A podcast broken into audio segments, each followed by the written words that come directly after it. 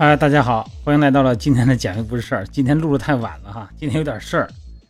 这本来呢，今天的声音是早上录完的，本来想着今天晚上直接就到七点半左右呢，就直接就播出去了。就是有一个咱们朋友嘛，就问为什么睡觉的时候突然身体要抖一下。这有的时候吧，抖一下吧，它轻度的抖一下吧也无所谓，因为咱们从小到大抖惯了，无所谓了。但是有的时候你发现抖的这个程度啊，能把你抖醒了，哎，就感觉这个太可怕了。就算你平时有时候午休哈，你趴在桌子上睡觉，哎，没多久呢，突然脚底下猛的有一种踩空的感觉，接着全身就跟触电似的，像抖了一下，啊，瞬间就惊醒。包括咱们晚上睡觉也是一样啊，明明躺的好好的，哎，感觉全身都是放松的，突然就猛地一抽，哎，这到底是怎么情况呢？这是人体的一个未解之谜，你至于现在到底是确定性的是什么原因，谁都不敢说。咱们只说咱们现有的这个认知水平，咱们能认知到哪一步了？这个揭秘入睡前身体突然抽搐的原因，是当咱们身体哈身心完全进入睡眠状态的时候，大脑有的时候啊突然发力，让咱们的胳膊腿抽动，真让人吓一跳。哎，这个确切的原因啊，在某种程度上来说呢，这个现象呢，真实反映了大脑中不易被外界察觉的什么冲突。这个抽动啊，正是这种冲突的外在表现。它通常呢，发生在咱们似睡似醒这种过渡期间。因为人睡觉的时候嘛，全身呢处于一种麻痹状态。啊，即使在最生动的梦里头，咱们的肌肉啊。哎，也是放松的、安静的，哎，不会展现出任何兴奋的痕迹。所以说，外界的事物呢会被我们无视。所以说，研究发现啊，即使一个人睡觉的时候，眼睛被外力所迫，你把眼皮给它扒开，光线刺激，是吧？哎，但是仍然干扰不了他的梦境。然而，梦境和外界之间的这个大门并没有完全的关闭。这两种运动呢，能够摆脱大脑的束缚，并且呢，在现实中表现出来。一种是什么？眼球的快速运动。另外一种呢，就是睡前的抽搐。这个眼球哈，睡觉的时候这个快速运动，是咱们入睡的时候最常见的眼球运动。不信你看看你的这个，你看你老公或你老婆哈，睡觉的时候他眼珠子动特别频繁。睡觉的时候，入梦的时候，当咱们做梦的时候啊，眼球会随着梦境的变化而转动。比方说啊，咱们这梦那么做梦梦了一场特别精彩的这个比赛，那这个眼球呢会随着梦境中这个比赛，比方说拳击啊，这个每次这个截击左右移动，眼球也会跟着动。这个梦中世界的运动啊，从麻痹，从睡眠的麻痹中呢逃了出来，并且呢用眼球运动的形式暴露在什么现实世界内。那么快速的眼球运动反映了一个人的梦境表现，就是因此呢，咱们可以根据眼球运动来判断一个人是不是在做梦。这个睡觉前的抽搐呢，跟咱们眼球运动呢就不一样。那这种现象呢，更常见于什么儿童？啊，是梦境比较单纯的产物。它似乎呢是人在进入睡睡觉麻痹的状态的时候呢，身体受到运动系统支配的某种迹象。科学家呢，通过这个深入研究发现，哈，大脑中啊，控制睡眠活动的不只有这个睡觉清醒这个功能的单一开关，还有两种对立的、互相制衡的系统在起作用，它们相互压制着。这两个系统之一呢，叫做网状激活系统，是由咱们神经细胞组成的，它位于大脑中，控制人体基本生理过程，比方说呼吸啊，这个管理功能。当这个网状激活系统的能量特别饱满的时候，咱们就充满了活力。这个时候咱们是清醒的。而另一个与之对抗的系统呢，叫 VLPO 系统。这个系统呢，能让咱们产生睡意，而且呢，它的位置呢，离这个视眼睛，就是视神经很近。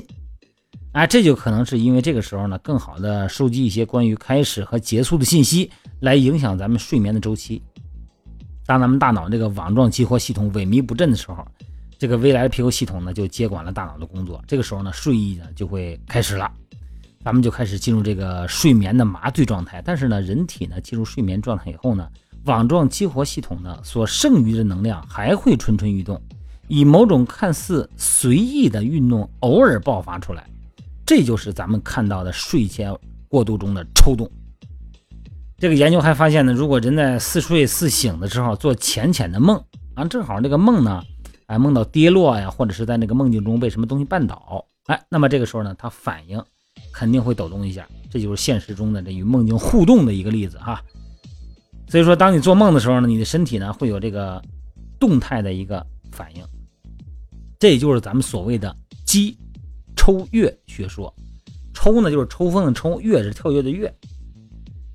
那什么是肌抽跃呢？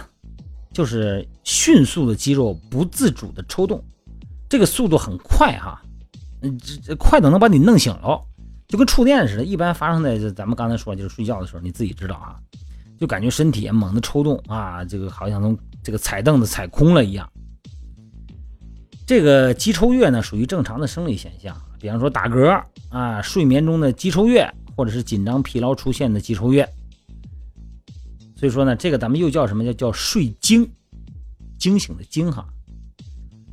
这属于什么呀？就无意识的肌肉颤抽，出现在手臂和腿或者全身。那这个原因咱归根结底啰嗦半天了，原因是什么呀？因为你每一次的肌抽跃不是说这个这个强度很大，有的时候啊就是简单这么一抽，你都不经意你就睡着了。有时候直接把你吹的特别清醒。那为什么有时候这个？强度大，有时候强度小啊，什么原因啊？还是过于劳累。你玩，你白天压力大，尤其是什么呀？就精神紧张。第二个原因是缺钙啊，这个血钙低，从而导致肌肉呢这个神经兴奋度亢进哈，引起这个痉挛抽搐。第三呢，就是咱们中医说的叫肝肾亏虚，如果不是很剧烈啊，但是频次很多啊，可能是因为肝肾。亏虚、气血不足引起的表象。